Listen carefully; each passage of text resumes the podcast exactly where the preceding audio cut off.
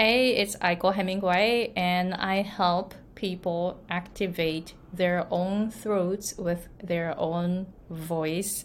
Okay, so in this episode, I want to talk about how you can connect to yourself so that you can show up more fully. So I provide business coaching, and then when you know when my clients hear the action items I, I always tell them to promote themselves out there more and more, but a lot of people cannot do it, cannot show up fully. They're so afraid. And then what I noticed is that they are not trusting themselves. So going here, you want to show up. I mean, I wanted to show up before, but then when I started my own business, I could not show up I could not promote myself out there. I couldn't even make a video. Now it's easy, easier, but um, before I could not even make a small audio file. I was like, I was so afraid of putting myself out there. So a lot of people cannot show up when even when they are so desperate to make money by building their business, they are so afraid of showing up. And a lot of people cannot do this. So, how you can show up is to connect with yourself first. If you are able to connect to yourself, connect to your heart, it is so easy to trust yourself, right? And then the trust goes to just showing up. So I will show you how to connect to yourself.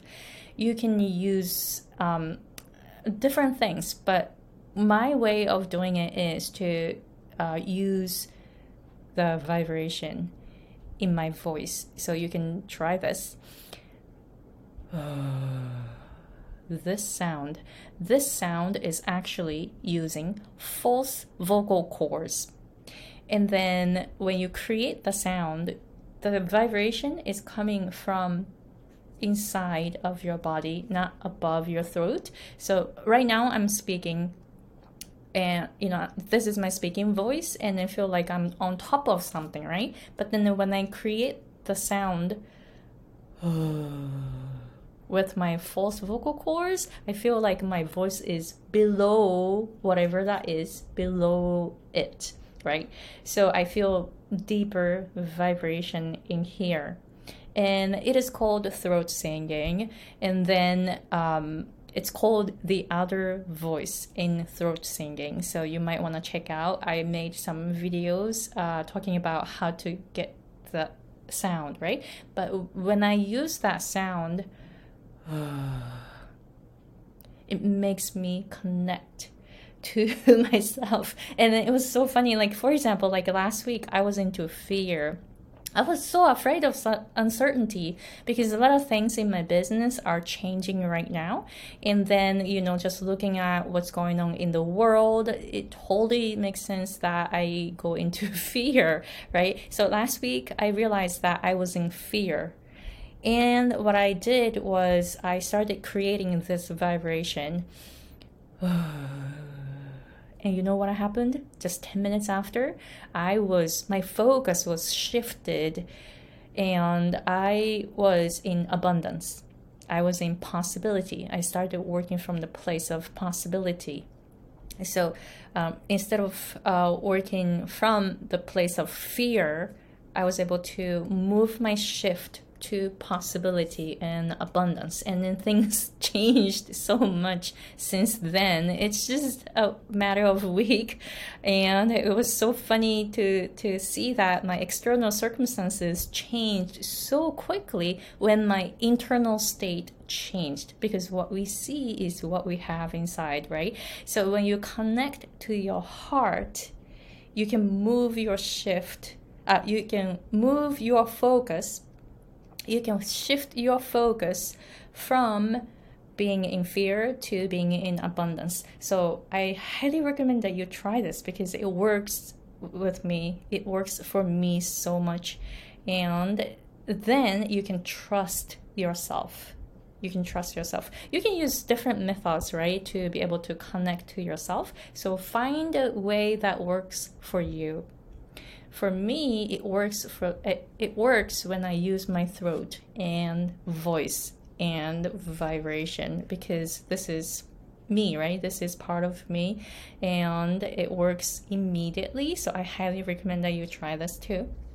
And then that vibration will let you trust yourself and you can show up fully and fearlessly. So try this and then see how it works. I just had a session with uh, a person this morning, and then he said something like when he got this. the other voice using false vocal cords, he said that he felt good, he felt connection. It was so easy and simple and effortless. So it's like you are connected to yourself, right? So get this type of vibration and see how you feel and then use that power to show up for your business so that you can serve and help more people. All right so let me know if you have any questions and i I um, really want to help you activate your throat using your voice. So, if you are interested in learning more about finding your true voice, please go to the description box and sign up for it. And you will receive a video where I am talking about how you can get that sound. And I also want to listen to your voice personally. Please send me, please email me a voice file where you're normally speaking so that I can hear your voice and to see if you have any strain in your throat. And then uh, send me another file where you are producing the sound. and then I will tell you if you got that true voice or the other voice or not. All right, so let me know if you have any questions and talk to you later. All right, bye.